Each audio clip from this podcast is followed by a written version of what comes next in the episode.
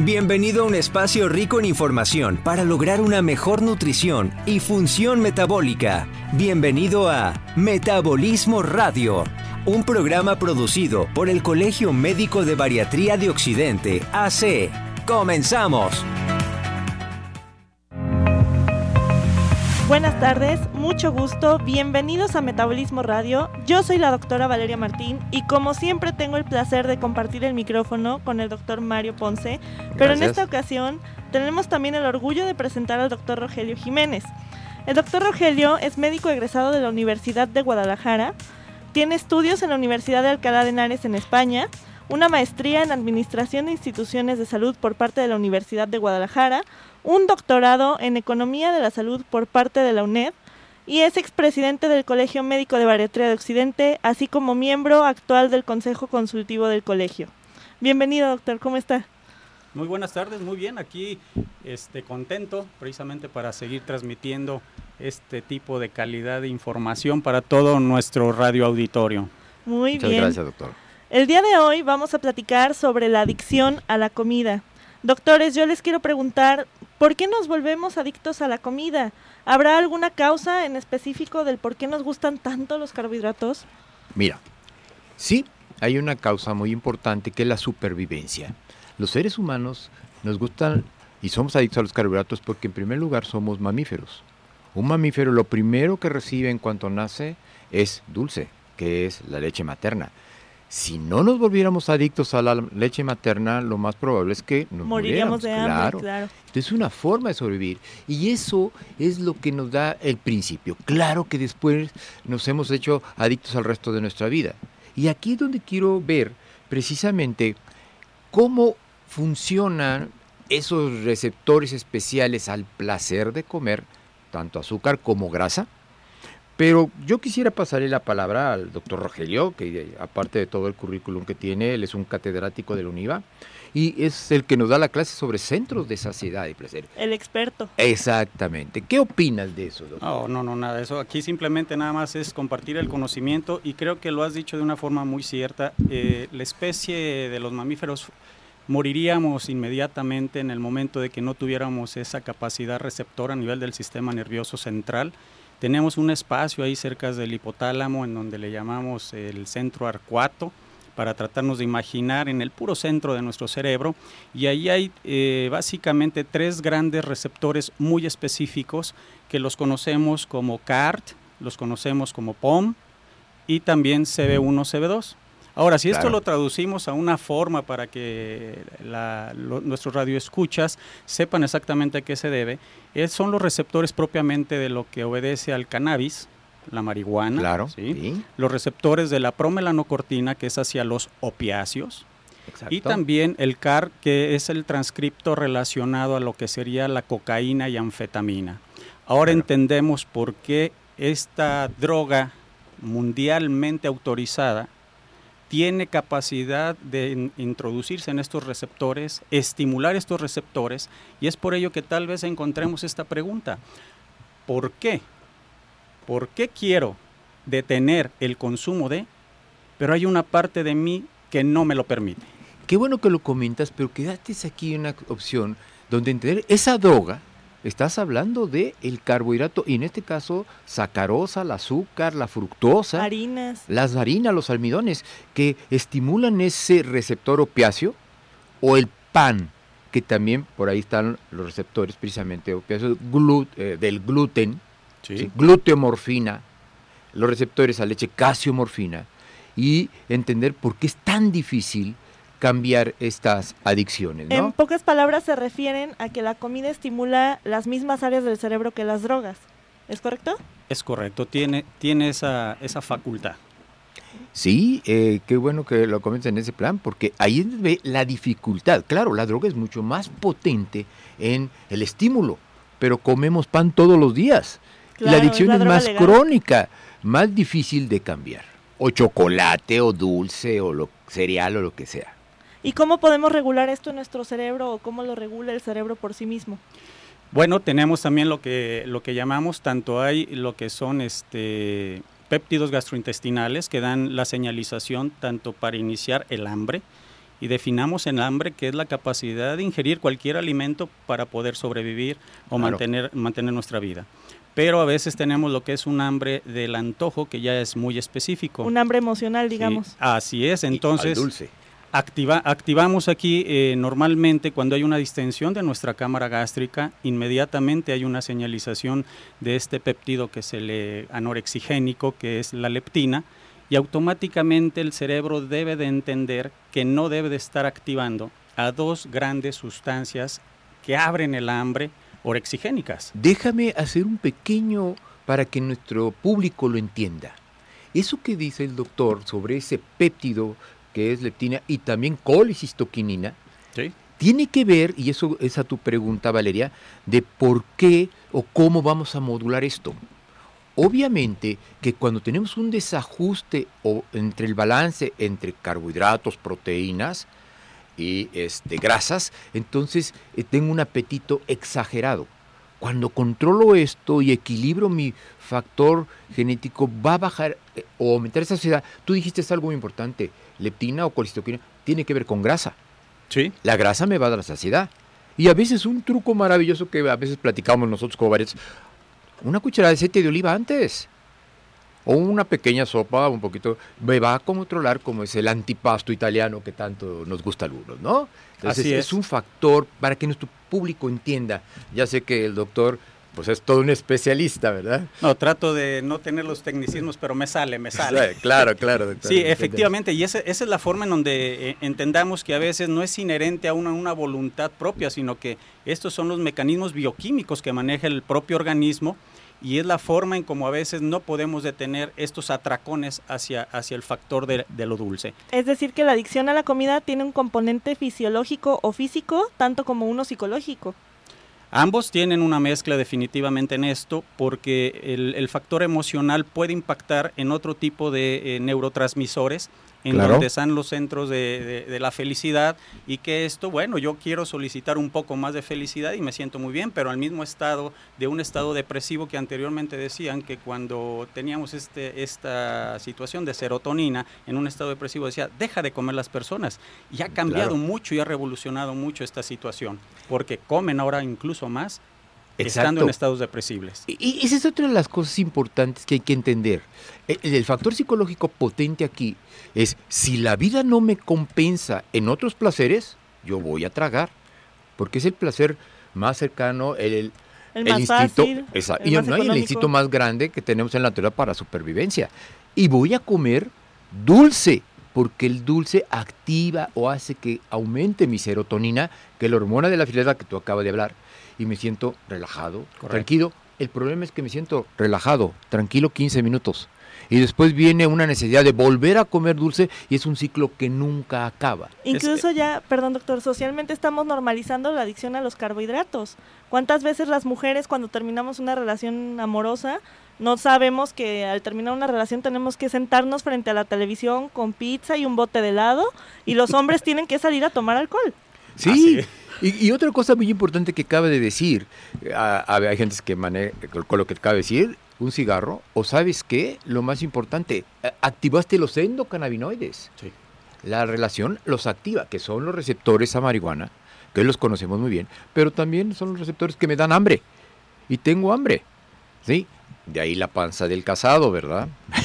bueno, yo me sabía otra forma porque era la pancita del casado, ¿verdad? pero no, en otro programa En lo, otro lo, programa, lo claro. Sí, vale. aquí hay algo que se denominaría como el síndrome de supresión al carbohidrato, por lo que decían en esos 15 minutos que necesito Claro. la necesidad nuevamente de la estimulación, de la recompensa. Y recordemos que el humano somos, eh, con la palabra técnica, somos hedonistas. ¿Qué quiere decir esto? Buscadores, del placer. Claro. Y si está una mujer en estado este, a punto de dar a luz y le dicen, mire, un parto eutóxico normal tiene un costo X de dos mil pesos, pero una cesárea son cinco mil pesos, pero cesárea sin dolor.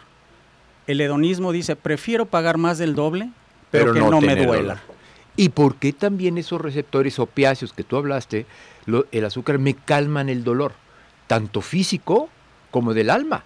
Sí, Ese es otro de los factores que nos ha hecho adictos, además de una sociedad que tiene un boom de carbohidratos y un desequilibrio en nuestros eh, ácidos grasos esenciales y proteína de alto valor. Si fuéramos técnicos y llegáramos, que es lo que a veces me sucede a mí y a mi familia, cuando vamos al supermercado, es triste saber que más del 85-92% de los productos que existen están adicionados con algún tipo de aditivo del carbohidrato.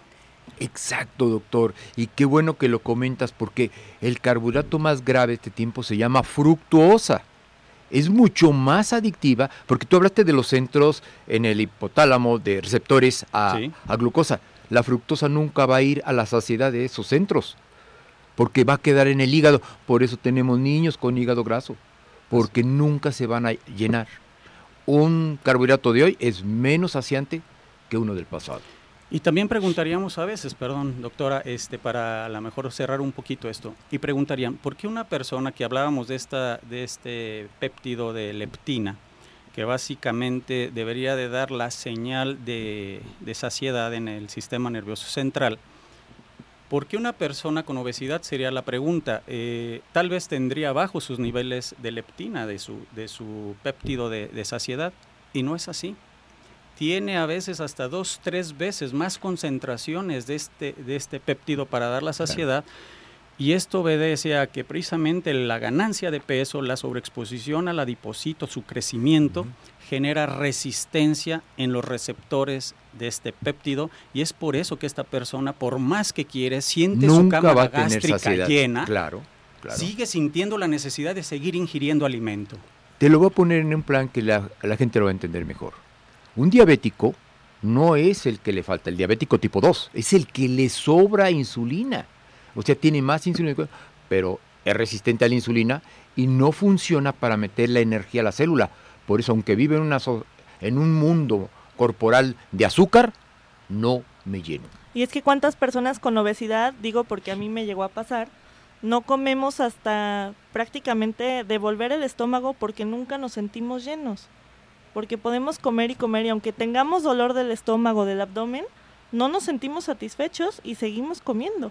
Y allí una de las enfermedades más graves de nuestra ciudad que se llama bulimia, y después de esas niñas que están, o niños también, que te tienen que provocar el vómito porque llegaron a un nivel donde sus saciedad no se llenan y, se come con una sensación de estrés. Eso es lo que nos lleva a un problema psicopatológico tremendo, ¿no? Que tú conoces muy bien, Valeria. Y es que también, bueno, yo no soy bulímica, cabe aclarar. No, claro. Pero he tratado pacientes con esta condición y cabe aclarar también que el cerebro tiene la capacidad de dejar de pensar únicamente cuando satisface sus necesidades fisiológicas, entre ellas la comida. Es por eso que muchas personas utilizan los atracones de comida para inhibir, digamos, sus emociones negativas o sus pensamientos intrusivos, pensamientos que no quieren estar teniendo en esos momentos, comiendo carbohidratos. Claro. Y sobre todo, mira, que ahora tenemos más tiempo en donde incluso nuestros hijos viven más tiempo frente a un televisor, estimulando la vía, la vía este, receptora visual, eh, jugando la inactividad, en donde no estamos desarrollando endorfinas, que pueden ser otros estimuladores que pueden inhibir este tipo de condición. Y entonces siguen buscando el placer porque están en una inactividad 5, 6, 8 horas pegados frente a una televisión. Y esto hace que, bueno, como lo dijo al principio la doctora, ¿no? Nada de placer de sentarme frente a la televisión, ingerir pizza, palomitas y todo lo que, lo que termina en hitas, ¿no? Claro, ese es otro de los problemas que tenemos. Claro que hay que entender que ya cuando el niño es un obeso, por más que lo que queramos meter a hacer ejercicio, mientras no modifiquemos la conducta alimentaria, no lo va a hacer. Eso es tan importante precisamente, por eso tenemos que ver que el niño obeso es un enfermo no el niño bueno, bonito que está, no, es un niño enfermo y que hay que llevarlo con el médico para que logre precisamente que ese niño no llegue a la pubertad en obesidad. Y esto nos trae, perdón, precisamente a lo que platicábamos en el programa pasado, de que la adicción a la comida surge en la infancia, ya sea por traumas que no hemos logrado superar o por carencias. En este caso, pues la pandemia nos está favoreciendo a que aparezcan muchos niños adictos a la comida. Eh, quiero hacer un pequeño énfasis en esto. Sí es cierto, hay un factor fisiológico, hay un factor psicológico, pero también hay que entender que hay un factor genético. Y en una familia que es muy común, oye, yo tengo un niño delgado y traga lo que sea, y tengo este niño que es gordo. ¿Y por qué? Porque en el niño se activó un gen que lo traigo de herencia y en ese momento empiezo a subir de peso. Muy importante para preverlo antes y manejarlo con una dieta balanceada. Ahí sí, el gen B definitivamente es el que forma la parte de ello y recuerda que de aquí existe el factor epigenético. Y si fue un niño que durante en el estado embrionario y del desarrollo en el vientre de la madre, la madre tuvo algunas carencias nutricias, definitivamente el niño vivió con carencias y cuando sale está activado este gen ahorrador, el gen obesidad, y que al mismo tiempo este gen, algo de lo que, de lo que genera, es el, su instinto de supervivencia como humano. Y es importante mencionar también que el 80% de los niños obesos, según la OMS, van a ser adultos obesos. Vamos a un corte y regresamos. un profesional de la salud y quieres obtener más herramientas para mejorar tu desempeño, comunícate al Colegio Médico de Bariatría de Occidente AC al teléfono 3320 21 25 93. En un momento continuamos con Metabolismo Radio. En Radio Vital 621. Encuentra el equilibrio. Corazones de Luz, un espacio para contribuir al despertar y al desarrollo integral de las personas. Mensajes angelicales, tanatología, empoderamiento de la mujer, cambio de chip y más. Conducido por Fabiola Guzmán. Corazones de Luz, jueves 8 de la mañana, aquí en Radio Vital.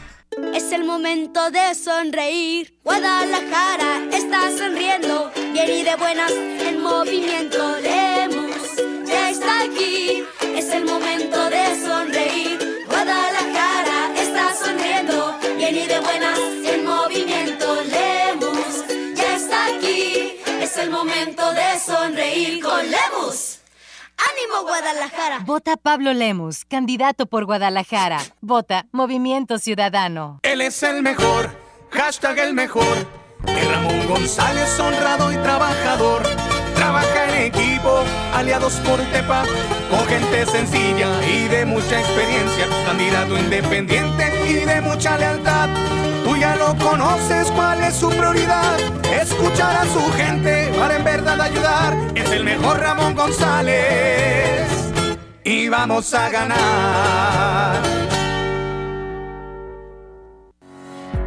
Miguel Sánchez y Carlos Bermúdez Live te quieren invitar a conocer dentro de nuestra comunidad su lado económico y fiscal 2021, un año de finanzas conscientes. Acompáñanos los lunes de 5 a 6 de la tarde aquí en Radio Vital y en todas nuestras redes sociales.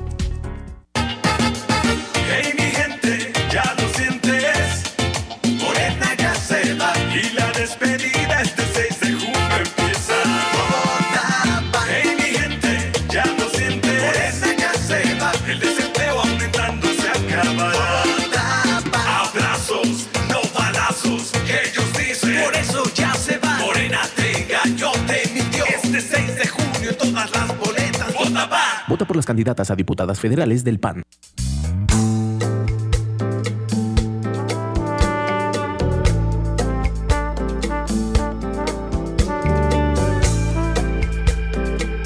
La salud la encuentra en Radio Vital.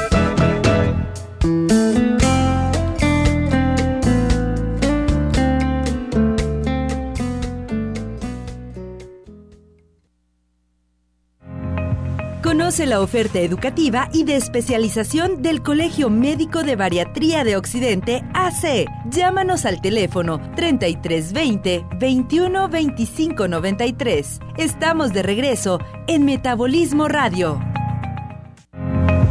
Quiero recordarle a toda la gente que nos escucha el teléfono en cabina para que llamen y nos hagan sus preguntas es el 33 38 13 13 55 y asimismo si usted que nos está escuchando desea acudir a consulta con un médico bariatra puede llamar al teléfono 33 20 21 25 93 en donde se le informará el catálogo de bariatras que tenemos en Guadalajara para que encuentre el más cercano a usted.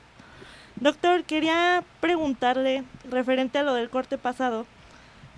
¿Cuáles son las diferencias? Platicábamos un poquito de hambre emocional entre esta hambre emocional y el hambre real. Ok, hay que entender que el hambre emocional es un factor de búsqueda de mayor placer, sea de carbohidrato. No, no me lleno, eh, una ensalada no me va a satisfacer, un chocolate tampoco, pero lo adoro. ¿Sí? Ese es el hambre emocional, sobre todo que estamos viendo, típico después de que, no sé, una decepción amorosa, vamos a comer carbohidratos. Entonces, ¿se busca un alimento en particular? Sí, es más el paladar dulce en ese aspecto que el paladar salado. Porque Dependiendo también de los gustos de cada persona. Y más que nada, sobre todo, si es muy emocional, él va a buscar el que más, exacto, el que más activa los receptores, precisamente CAR, que son opiáceos, eh, si no estoy mal. Que cocaína y anfetamina. Exactamente, porque eso me da olvido y placer. Igual que hablábamos que eh, si yo tengo un problema, uso o el CBD o la marihuana, ¿no? Porque me causa olvido. El azúcar también pero muy poco corto tiempo. Y el ciclo se reinvierte y se reinvierte y cada vez tengo más inflamación, más problemas y ese es el que ver. Entender que el carbohidrato es el principalmente eh, desequilibrante de esto y que no tengo hambre de comer otras cosas, sino de placer de y nunca me lleno. Precisamente cuando yo trabajé en un hospital, un amigo me decía, ¿segura que tienes hambre? Cómete una manzana. Y yo le decía, es que no quiero una manzana, quiero galletas, quiero cereal. Entonces no tienes hambre, porque con hambre te comes hasta las piedras. Exacto. Sí, ahí estás, estás buscando lo que es precisamente una condición de placer y también entenderemos por qué a veces la gente, cuando estamos, llegamos a la oficina y decimos, o al hospital, tomo un café, tomo unas galletas y momentáneamente saciamos. También entender que cuando tenemos estos carbohidratos en nuestra cámara gástrica, su vaciamiento es mucho más rápido. Y al momento de que vuelve a reducir la distensión gástrica, que el estómago se hace más pequeño, vuelve a activar el centro del hambre. Pedimos ahora lo que es un, bote de fruta que, bueno, tenemos ahora puestos por todos lados, ingresa fructuosa nuevamente a nuestro cuerpo, momentáneamente volvemos a sentir el placer del carbohidrato, pero a las dos horas volvemos a buscar la famosa pica de que no puedo detener y dices, yo creo que ya es la hora de comer, pero en realidad apenas son las 12 del día. Sí. Me encanta lo que está diciendo y perdón que te interrumpa, doctor, porque tú siempre hemos sido así tú y yo. Pero la verdad aquí, lo que estamos manejando es resistencia a la, insulina. Si yo me como un bote de fruta, sí, va a subirme insulina. Y eso crea una hipoglicemia reactiva, o sea que me va a bajar la glucosa del cerebro, me voy a andar durmiendo cansado y cesado y dices, ¿cómo me levanto? Pues me echo otro café, pero con galletas. Y el pico vuelve a entrar hasta el momento en que tenemos una glucosa, una tan baja que ya no podemos controlarla. Ese es el problema de nuestra sociedad, como tú dices. Y yo creo que esto de cierta forma la gente sí lo sabe, porque cuántas veces no nos no hacemos el comentario de que tenemos hambre y nuestras abuelitas, nuestras mamás, quien sea, nos dicen, ay, pues sí, si nomás comiste fruta. ¿Cómo no vas a traer hambre? en un estado a lo mejor inconsciente tienen el conocimiento, pero ahora cambio, cambio un poquito la, este, el panorama. ¿Qué pasa el día que tú te sientas, tomas un, un corte de 400 gramos de, de, un cárnico y lo ingieres? La distensión de la cámara gástrica es plena. Mayor, claro. Se llena el estómago por completo. El proceso digestivo para formar lo que llamamos el quimo alimenticio o la sustancia que sí se va a poder absorber en el intestino, va a tardar un promedio de 3, 4, 6 horas dependiendo del tipo de ese cárnico y más cuando es rojo. Entonces es por esto que cuando vamos a una carne asada, después de 2, 3 horas se hace la noche y nos ofrecen algo de comer. Y no, la estoy repitiendo, me es correcto, la siento arriba. Entonces ah, es, es la forma de cómo buscar estas condiciones y también cómo poder quitar, a lo mejor darles un pequeño tip de cómo poder quitar esa gran este, adicción que sin saberlo somos tan adictos al carbohidrato, en materia de que si no es lo mismo consumir un chocolate, no vamos a decir la marca. Ah, no, no la cobran. No podemos decir la marca, pero un chocolate eh, general que se encuentra en una farmacia, ¿en qué promedio una barra lo pudiéramos consumir? Hago esta pregunta. una barrita de chocolate. Ah, en menos de dos minutos. Menos de dos minutos. Pero el aporte energético que te da es el equivalente a lo que tú tendrías que hacer una caminata rápida de 5 kilómetros de distancia. ¿Lo hacemos? Es la pregunta. Eso es algo maravilloso que nos está diciendo, porque mucha gente sigue con la idea de que somos un carro y nos meten tanta energía por tantos kilómetros, tanta gasolina. En realidad, no. Si yo soy una persona con resistencia a la insulina, porque soy de familia en ese aspecto genético, si me como una manzana voy a tardar tres o cuatro horas trotando para quemarla. Correcto. Y ese es el problema. Aquí no es la cantidad ni, ni el número de, eh, de, calorías, sino la calidad de los alimentos. ¿no? Y tú lo acabas de decir, un buen tibón, un buen bistec. Pero ese tibón también debe llevar ensalada, porque si no, también en ese aspecto me quedo con cierta necesidad de saciedad. Necesito un poquito de carbohidratos, un poquito de proteínas y grasa, grasa que hemos satanizado. Y en eso quiero que tú nos ilustres, porque hemos hecho, todas las grasas son iguales, todas las grasas nos van a engordar. No, creo que no, porque el origen, si, si revisáramos lo que son los aspectos antropológicos propiamente de la especie humana, la especie humana en esos momentos cuando éramos los homo faber, esos homos que empezamos a generar las primeras herramientas para poder cazar, de verdad no teníamos más allá del alcance de poder ingerir lo que era la carne del animal, esos huesos fracturados que pudiéramos absorber lo que era la situación de la médula, un ácido, un, ácido graso que empezaba a ingresar a nuestro, a nuestro organismo. Y finalmente, lo que fueron los peces que pudimos obtener, ya hay otro tipo de, grasa. Ya un Homo sapiens sapiens. Que nos hizo Que sabía pescar con ácidos grasos omega 3, ¿no? Que tanto hemos. Por eso debemos, debemos de darle a cada uno de estos nutrientes el valor correspondiente y no sobrevaluar a algunos por el placer que generan y no satanizar a los otros por la condición de que no genere ese placer central. Claro. Y que sí cubre la necesidad nutricional y nutricional de la persona. Y es que como lo decía el doctor, últimamente se han satanizado las grasas. ¿Cuántas veces, al menos a mí sí me ha sucedido, ir a cenar al pozole y escuchar señoras que piden su pozole, ay, pero sin la carne, porque tiene mucha grasa, el puro granito. Hemos hecho eso y eso ha sido un error grave. Es peor comer grano, por supuesto. Y sin grasa. Miren, el ser humano, y hablando de comida adictivas, somos adictos a dos. A carbohidrato, o sea, al dulce y a grasa. Porque nos encanta también, por, como lo acaba de decir el doctor, en nuestro desarrollo evolutivo empezamos haciendo las grasas que nos hicieron humanos, por la capacidad que desarrollo. Pero esa grasa hoy, al satanizarla, nos vamos a las dietas Pritkin, Ornish, que tanto hemos hablado, donde ahorita se baja al máximo la grasa, la saciedad es nula y la depresión altísima, porque la grasa también es una creadora de niveles hormonales correctos. La grasa nunca debe de bajar de más del 30%, porque la necesitamos también como una energía.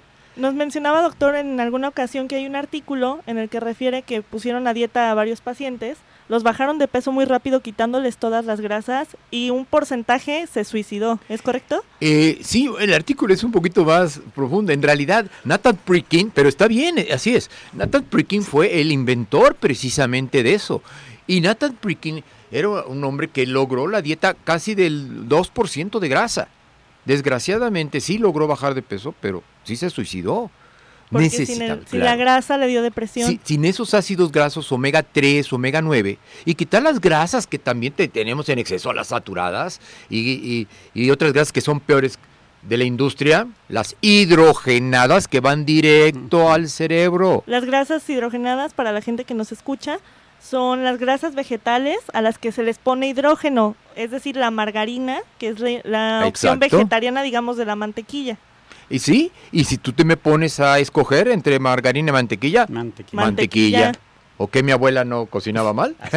o también cuando, cuando hemos visto que anteriormente el estado de, los, de, las, de las situaciones cardíacas que tenían anteriormente con la era moderna, cuando satanizaron la manteca en relación a los aceites, que nos dijeron, vamos dejando la, la manteca y vamos poniendo el aceite, y ahora vemos que los eventos cardiovasculares son mucho mayores. Son mayores. Y no quiero yo dar marcas, y no las voy a dar, pero los aceites de cártamo, soya, son verdaderamente inflamatorios. Son venenos. Exacto. Lo primero que hacemos en nuestros pacientes, si tú lo ves, doctor, es cambiarles el concepto de grasa. Decirle, no, mira, me vas a usar una grasa monosaturada, me vas a usar oliva como el número uno. Sí. Y claro, me puedes manejar a lo mejor uno, un coco o otros aceites. Aguacate que, también. Aguacate. Y lo más importante es que estas grasas nos provocan placer al igual que los carbohidratos. Exacto, exacto. Y prefiero yo tener un placer graso como el antipasto de los italianos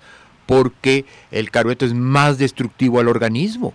Entramos en una fase de oxidación y si quieren ver esto hasta dónde llega, es la capacidad que permite que el cuerpo envejezca a una velocidad más vertiginosa, nuestras células mueran a una edad mucho más temprana y que la funcionalidad de las nuevas células que van a tener que salir a hacer el trabajo en nuestro organismo son células jóvenes, inmaduras de cierta forma, que no fueron capacitadas en su totalidad para la función que iban a realizar. Entonces, dirían ustedes, doctores, que la adicción a la comida, especialmente a los carbohidratos, harinas, azúcares, etcétera, es más peligrosa que la adicción a cualquier droga? Digamos a largo plazo. Sí, y te lo voy a decir yo, por una razón. Claro, es mi opinión. Porque los comemos todos los días. ¿Ok? Y la pandemia más grande de este país se llama diabetes, obesidad, síndrome metabólico. La, las adicciones a la cocaína, a la marihuana, dependen también de nuestro bolsillo. Pero el pan... Está disponible y accesible. y además lo manejamos como si no fuera. Y, a veces a los niños este, les traemos piezas de pan creyendo que es pan... Para nutrirlos, ah, entre ¿no? Y, aquí se aplica la ley de que anteriormente decía poco veneno no mata, pero aquí poco veneno ¿Diario? de manera crónica sí, mata. Claro que sí. Y son las enfermedades emergentes que hemos tenido hoy en día, sobre todo a lo mejor veíamos que había ciertas edades en donde se mencionaba que el infarto agudo a miocardio o las cuestiones propiamente de diabetes, como dices Mario, se daban en edades ya mayores, personas mayores. Hoy estamos viendo que en edades de 25, 28 años están debutando con factores resistentes hasta con menos edad y debutando con diabetes mellitus en edades muy tempranas, con enfermedades que a los 5 o 10 años traen secuelas muy serias ya, limitantes visuales, renales o que nos pueden eh, generar una este, amputación de algún miembro, que es la principal causa que, origina la este, amputación de miembros, de la miembros pélvicos. Y es que anteriormente no se tenía tan fácil acceso a alimentos procesados, llenos de fructosa, como comentaba el doctor, llenos de gluten, de todas estas sustancias que verdaderamente nos hacen daño y las seguimos comiendo, pensamos Porque son, que son más adictivas, tú lo has dicho. ¿Sí? El pan de hoy es doble gluten y es un trigo mutado precisamente para este, ser más adictivo. Vamos al corte y enseguida regresamos. Claro que sí.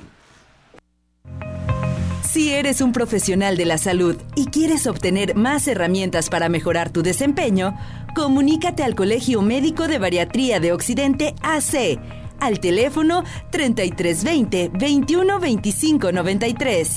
En un momento continuamos con Metabolismo Radio. En Radio Vital 637. Tu cuerpo es una máquina inteligente, pero ¿tú comes inteligente? Metabolismo Radio, un espacio rico en información para lograr una mejor nutrición y función metabólica. Un programa producido por el Colegio Médico de Bariatría de Occidente, AC. Metabolismo Radio, Nutrición Inteligente. Jueves, 18 horas, aquí, en Radio Vital y que usted está metiendo la mano en las elecciones. Claro que sí. México está en peligro. El autoritarismo nunca viene solo.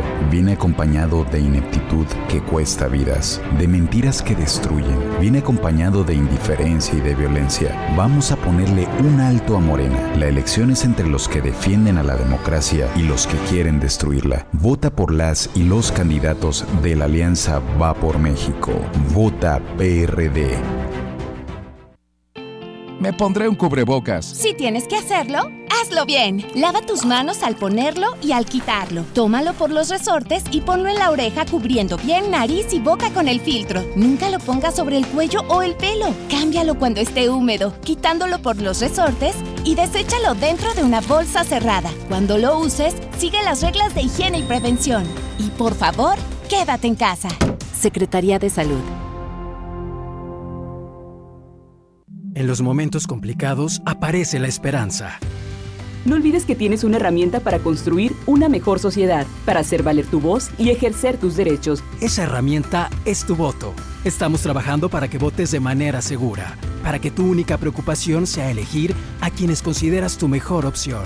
El 6 de junio tienes una cita con la democracia. Toma tu cubrebocas y sal a votar. Jalisco vota seguro. Instituto Electoral y de Participación Ciudadana del Estado de Jalisco. Un dedo marcado con tinta indeleble dice mucho. Dice me importa, me involucro. Un dedo marcado con tinta indeleble muestra quién eres, que valoras tu libertad. Dice, esta es mi opinión. Amo a mi país. El 6 de junio toma tu INE, tu cubrebocas y únete a los millones de mexicanas y mexicanos que sabemos que un dedo con tinta indeleble dice que contamos todas y contamos todos. Votar es seguro. INE.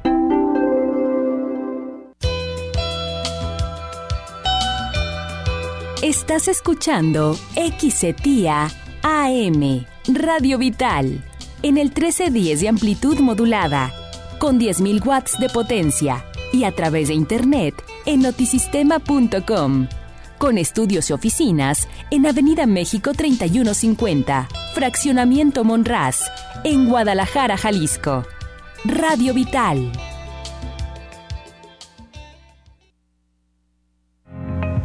Conoce la oferta educativa y de especialización del Colegio Médico de Bariatría de Occidente AC. Llámanos al teléfono 3320 21 25 93. Estamos de regreso en Metabolismo Radio.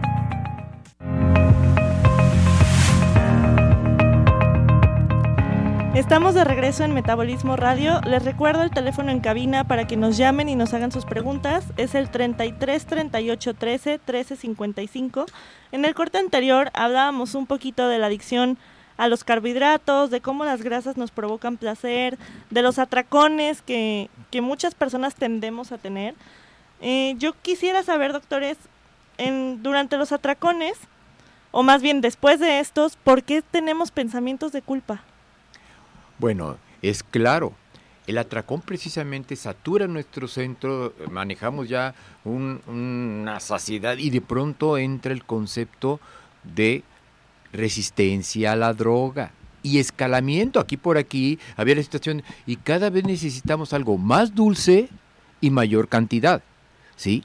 Por eso vamos escalando. Si al principio un chocolate me daba placer, después me tengo que comer dos, y luego tres, y cuatro, y va a llegar el momento en que no puedo, y a veces me llego, y hablamos del atracón nocturno, y me levanto en la noche con una hipoglicemia reactiva porque me comí un plato de cereal. Y me bajo el azúcar en la noche. Exacto, y dices, me estoy muriendo, y vas al refrigerador, pero desgraciadamente al no tener un concepto nutricional correcto, te vas sobre unas galletas y un vaso de leche, siendo adulto. Un niño está bien, pero un adulto, y va a tener el ciclo de complejo de que no puedo controlarme, porque además los carbohidratos se llamaban el sugar blues, que en Estados Unidos decían, es un libro maravilloso de Duffy, que decía, nos dan tristeza. ¿Por qué? Porque cuando ya mi adicción es muy fuerte, tengo etapas donde me estoy muriendo de nervios y de depresión. Precisamente aquí me voy a abrir un poquito para platicarles una, una experiencia en algún momento, eh, pues yo tenía problemas personales por ahí y me sentía muy triste y lo primero que se me ocurrió fue ir a una tienda que tenía cerca y compré una caja de galletas, una bolsa gigante de papitas, un refresco y mientras me los estaba comiendo pensé, cuando termine de comerme esto no voy a solucionar nada, las cosas van a seguir iguales y solo me voy a sentir peor. Y dicho y hecho, tuve una, una colitis espantosa, una gastritis, quería vomitar, me sentía con culpa, me sentía mal, pensaba que, iba a subir de peso extremadamente. Y la realidad es que cuando una persona tiene un atracón, sí sube de peso, pero es porque retiene líquidos posteriores al claro, atracón. Claro, claro. Ahora, aquí es donde quiero hacer la pregunta al doctor Rogelio. Ok, ¿cómo puedo hacer si tengo un niño de atracón nocturno? ¿Qué me dirías tú que con tu experiencia, este, qué le podríamos modular? Y más que un niño, los adultos, porque... Claro. Mira, tal vez aquí el, regular lo que son los horarios de la alimentación que va a ser muy importante. Porque la gente también a veces dice, doctor, no entiendo por qué brinco alimentos, comí precisamente ese pan para brincar el siguiente alimento, y en vez de que por la supresión del alimento que no estoy teniendo, en vez de bajar subo y hasta el aire me hace subir. ¿sí? Que, es, un término coloquial. Hasta el aire engorda, claro. Hasta el aire me engorda.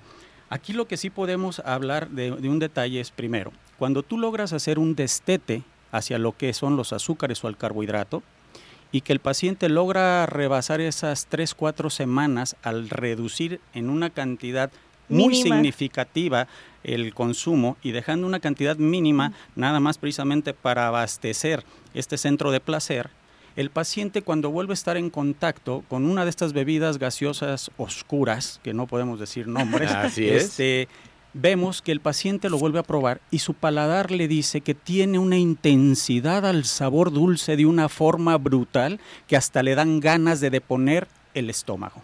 Bajó el escalamiento a la droga. ¿Qué es lo que pasa con nuestros pacientes cuando después de un tiempo de manejar una dieta desinflamatoria correcta, como lo hemos manejado, le dices, ahora, cómete un chocolate y lo vas a degustar más, con mayor placer, y no vas a seguir escalando.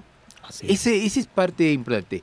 Eso. y la eh, cefalea, perdón Mario que te interrumpa, y la cefalea, que es otro de los datos y que ellos no relacionan cuando estuvieron ya reduciendo esta cantidad, cuando hemos hecho esta disminución hacia el consumo del carbohidrato y cuando lo vuelven un alimento que fue rico en carbohidrato, una rebanada de pastel, y más o menos al momento de los 30, 50 minutos están comenzando a tener ese dolor de cabeza, esa cefalea, y no dan explicación del por qué sucedió. Y esa depresión. Es correcto. Exacto. Que lo único que me va a compensar es otra rebanada de pastel. Así es, para volver a buscar el nivel que estábamos con anterioridad. Recuerda que cuando te vuelves a exponer a esta sustancia, vuelves a generar el estado, el estado de defensa. Hay un libro del doctor David Permuter, ¿te acuerdas de este de cerebro de pan? Claro. En donde nos dice precisamente una galletita para todos nuestros radioescuchas que básicamente un neurólogo norteamericano nos explica cómo origina la enfermedad de Alzheimer el carbohidrato. Exacto. Y ahora sabemos por qué esta enfermedad está cada vez más, presente. presente en nosotros. En nuestra sociedad. muy cercanamente en un familiar o muy cercanamente en algún conocido. Y que dice, la explicación cuál es? El proceso degenerativo del propio encéfalo, de la propia cerebro, al consumo excesivo y abusivo de los carbohidratos. O empezar, sin llegar al Alzheimer, puede empezar a decir, tengo olvidos no sé qué vine. Sucede. Exacto. Sucede. ¿Cuántos pacientes no llegan a la consulta refiriendo que es que se me olvidan las cosas, no tengo energía? Estás comiendo demasiados carbohidratos. ¿Y cuántos pacientes, aún sin ser gordos, que han llegado a nuestro, con un, delgado metabólicamente obeso, como hemos hablado, que dicen, yo doctor, lo que quiero es calidad de vida, que vuelva mi energía. Pero ¿cómo va a volver tu energía si estás comiendo carbohidratos la mayor parte del tiempo. No se está nutriendo adecuadamente. Exactamente. Y es que dejar el azúcar es literalmente dejar una droga. Hay un síndrome de abstinencia posterior que a todos los pacientes nos pasa. Presentamos dolor de cabeza, náuseas, eh, irritabilidad, estamos de mal humor. Incluso hay quienes tiemblan, quienes sudan. Es, son síntomas espantosos que duran los primeros cuatro días cuando tenemos una adicción muy fea y la dejamos y posteriormente nos acostumbramos, los síntomas desaparecen y vuelven a aparecer, como usted decía, doctor, únicamente cuando volvemos a exponernos al azúcar o a las harinas. Definitivo, y esto sí lo vemos en, en más de algún conocido cuando lo llevan a un centro de rehabilitación, bajo el proceso que viven cuando están empezándolos a retirar de su sustancia que estuvieron consumiendo, viene precisamente este síndrome de supresión, a esta sustancia. Y son tan similares como la irritabilidad, el estado agresivo que podemos empezar a, mostrar, el estado de desconexión eh, eh, emocional que también se tiene en el momento, y que esto es precisamente la sumatoria en donde, por eso decimos, es una sustancia que ya no la vemos como una droga, pero sin embargo ya forma de nuestra vida cotidiana. Retomando un poco, este Mario, a la pregunta, mira hasta dónde nos fuimos, eh, ¿cómo pudiéramos hacer? ¿Por qué el hecho precisamente de eh, poder presentar un factor que pueda saciar, que pueda llenar la capacidad gástrica en un principio con mayor cantidad que no se dé un aporte tan alto en materia de energía sobrante porque vamos a ir a dormir, que no eleve nuestros niveles de insulina en una forma tan alta en el alimento del menor. Pero para no podernos levantar a media madrugada, ¿por qué no utilizar, ahora sí, pasar un tip que esto yo creo que para nuestro radioauditorio va a ser algo fundamental. Hablábamos de un chocolate anteriormente, pero un chocolate de azúcar, o más bien azúcar, sabor, chocolate. Así es. Y sabíamos lo que era. Pero ¿cuántas veces hemos hablado de lo que es el verdadero cacao, lo que es el chocolate amargo? Y que se lo exponemos a nuestros pacientes y el paciente dice, no, doctor, es que eso no sabe nada agradable. Pero vamos sabe a al paladar, sabe amargo, sí, lo decimos. Pero a lo mejor lo que ellos no saben es que dentro de las sustancias que tiene el propio cacao, y que algunos de nuestros indígenas lo manejan incluso en la región norte. El zócolo, claro. ¿Lo utilizan para qué? Para inhibir el hambre. Y una energía mayor. Es correcto. Y da un placer además. Ese, ese, es donde se va a desdoblar parte de lo que es, hay una sustancia que se llama tiobroma, cacao, claro. y que nuestro cuerpo va a sintetizar hasta una sustancia que se llama tiobrimina y vuelve a activar un centro hacia la anfetamina que da el placer que está buscando la persona, sin el efecto negativo del excedente de energía para almacenamiento en la célula grasa. Excelente, doctor. Nomás quiero que nuestros escuchas no se vayan. Hay que entender que nunca vamos a dar la receta maravillosa. El cacao es maravilloso para nuestros pacientes, pero en base a una dieta bien balanceada. Definitivo. Si no, de nada. No, si, si al niño le seguimos dando carbohidratos en exceso, sin proteína de alto valor biológico, sin grasas esenciales, entonces de nada nos va a servir esto. Quiero que entendamos que no existe medicamento milagro. Existe... Ni producto milagro. Exacto. El 80% tiene que basarse en una dieta... El equilibrio de la dieta. Doctor, y perdón, Valeria, te estoy atropellando porque te la cabeza, pero quiero darte una primera. Todos los doctores del colegio que han llegado aquí nos cuentan su experiencia cuando entraron a la dieta desinflamatoria paleomediterránea, como quieras llamarla. Tú fuiste uno de las personas que cuando llegaste entraste sobre la dieta. ¿Por qué no nos cuentas un poco esa experiencia como un médico que tiene un currículum extraordinario, pero de pronto alguien le dijo, oye, esto, bájate, esto tiene que ser así.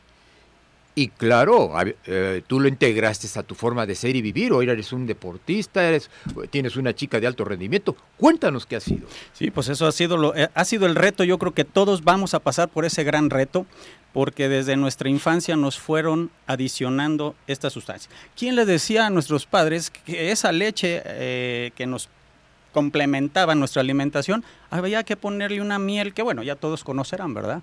Que no podemos decir el nombre. Y desde ahí comenzamos a estimular la necesidad del carbohidrato.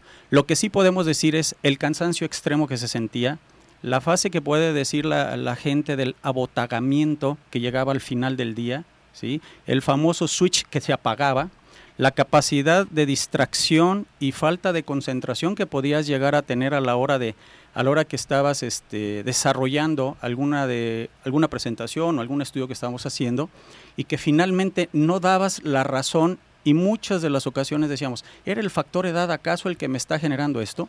Cuando llegamos a este tipo de alimentación en donde hacemos alimentaciones apegándonos un poquito más mm, este, paleo-mediterráneas, en donde adicionamos precisamente estas bases proteicas, estos ácidos grasos que mencionamos, finalmente llega una vigorexia mucho mejor que te invita a que realizas esa actividad física y que el aprovechamiento de esa energía sientes 10 veces más el beneficio cuando tenemos este tipo de alimentación que cuando lo tenías haciendo ejercicio con un carbohidrato. Exacto. Eso es maravilloso lo que nos estás diciendo. Y creo que independientemente, yo también quisiera que nos platicaras un poquito cómo te ayudó también en tu consulta médica, porque tú has dado consulta por mucho tiempo. Y claro, me río un poco por el hecho de que hice este para el proceso de la edad. La edad, yo te la doblo, por favor, en este aspecto. No, van a decir que eres un Matusalén, ¿no es casi, cierto? Casi, tiene, soy tiene un poquito más edad el doctor Mario, pero bueno, es, es, nuestro sensei aquí. Yo creo que más bien la experiencia ha favorecido gracias a que uno ha tomado en el principio y aplicación en uno mismo, porque es básicamente ahora transmitir al paciente lo que tú ya ejerces en ti mismo. Entonces puedes explicarle con lujo de detalle los beneficios que va a recibir el paciente. ¿Cómo se va a sentir? Exactamente, o sea, todo este estado en donde dice, puedo tener un rendimiento de 14 horas sin una fatiga y antes teníamos 6, 7 horas y ya queríamos regresar a casa para poder estar otra vez invernando en nuestra, en nuestra casa. Quiero dar una pequeña de una noticia buena a nuestros oyentes. Créanme que la adicción al carbohidrato se puede lograr modular en la primera semana de una dieta bien balanceada. Correctísimo. Todo, tienen, todos tenemos miedo. Oye, me vas a quitar lo que yo como por toda la vida. Y a veces, como tú dijiste, los dos, tres primeros días es difícil. Me dolió la cabeza y después dice, doctor, me siento de maravilla. Y nos quedamos en esa etapa tan especial de la sensación de una zona de confort y más energética. Después de la tempestad, Viene la llega esa calma. hablando de eso, hay algo que a mí me gustaría cuestionarles, doctores. ¿qué es primero, la depresión o la mala alimentación? Porque estoy deprimido me alimento mal o porque me alimento mal me deprimo. Mira, hay muchos factores, en esto incluso está el genético, lo dijo el doctor. Niño con sufrimiento fetal va a tener precisamente adicciones al carbohidrato más fácilmente que el niño que tuvo un correcto desarrollo dentro del vientre materno. Madre con aumento de carbohidrato durante el embarazo va a tener un niño con sufrimiento fetal.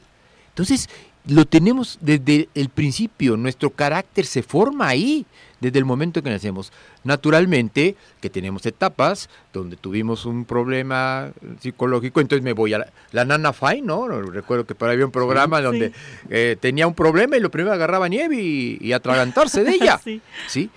Eh, ahí es variable. Claro, cuando ya estoy inflamando el organismo, comiendo carbohidratos, ya no sabemos cuál fue el principio y el final los dos, uno me lleva uno, otro el otro. Es como el enigma del huevo y la gallina. Exacto. Definitivo. Multifactorial lo podemos decir. No podemos encasillar qué inicia a quién o quién de, este, desencadena a quién. Pero sabemos que están fuertemente relacionados sin duda. Sin duda alguna tienen una relación estrecha.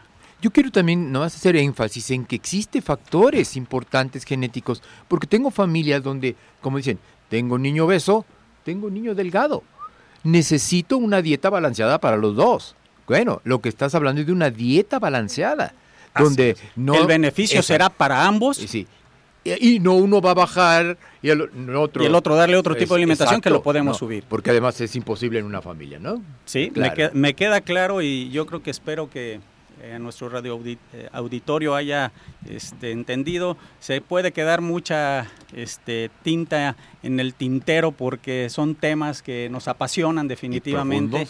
Y, pues quisiéramos explicar todo sin, sin, sin, que se nos escape nada. Tenemos una pregunta de la señora Nancy que nos dice, doctores, ¿cómo puedo hacer para sentirme un poco más llena en el día a día? ¿Qué tips me pueden ofrecer?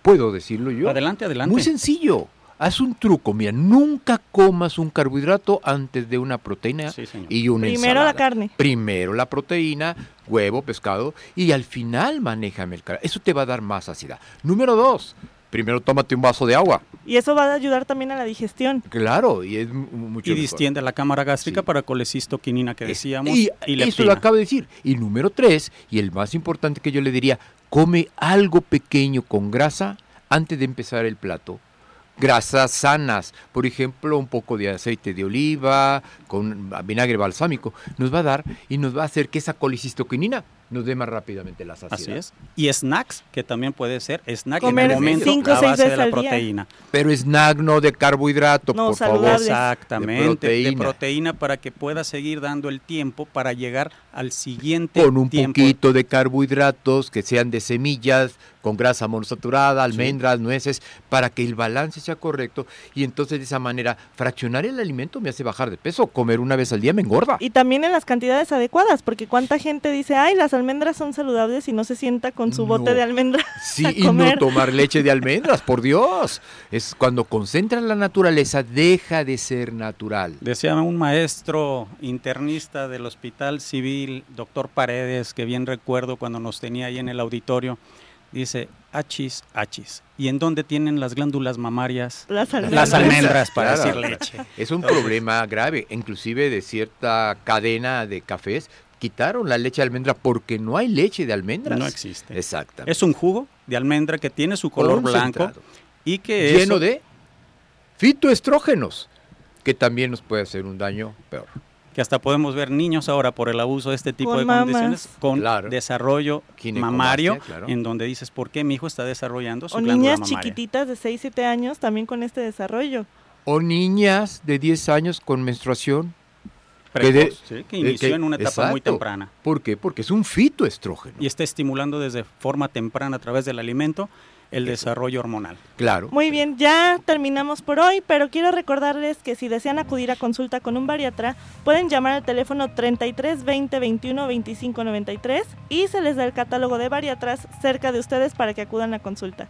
Me dio mucho gusto tenerlos, doctores, muchas gracias. Muchas gracias. al contrario, Y nos vemos el próximo jueves. Estamos a la hora. Hasta luego.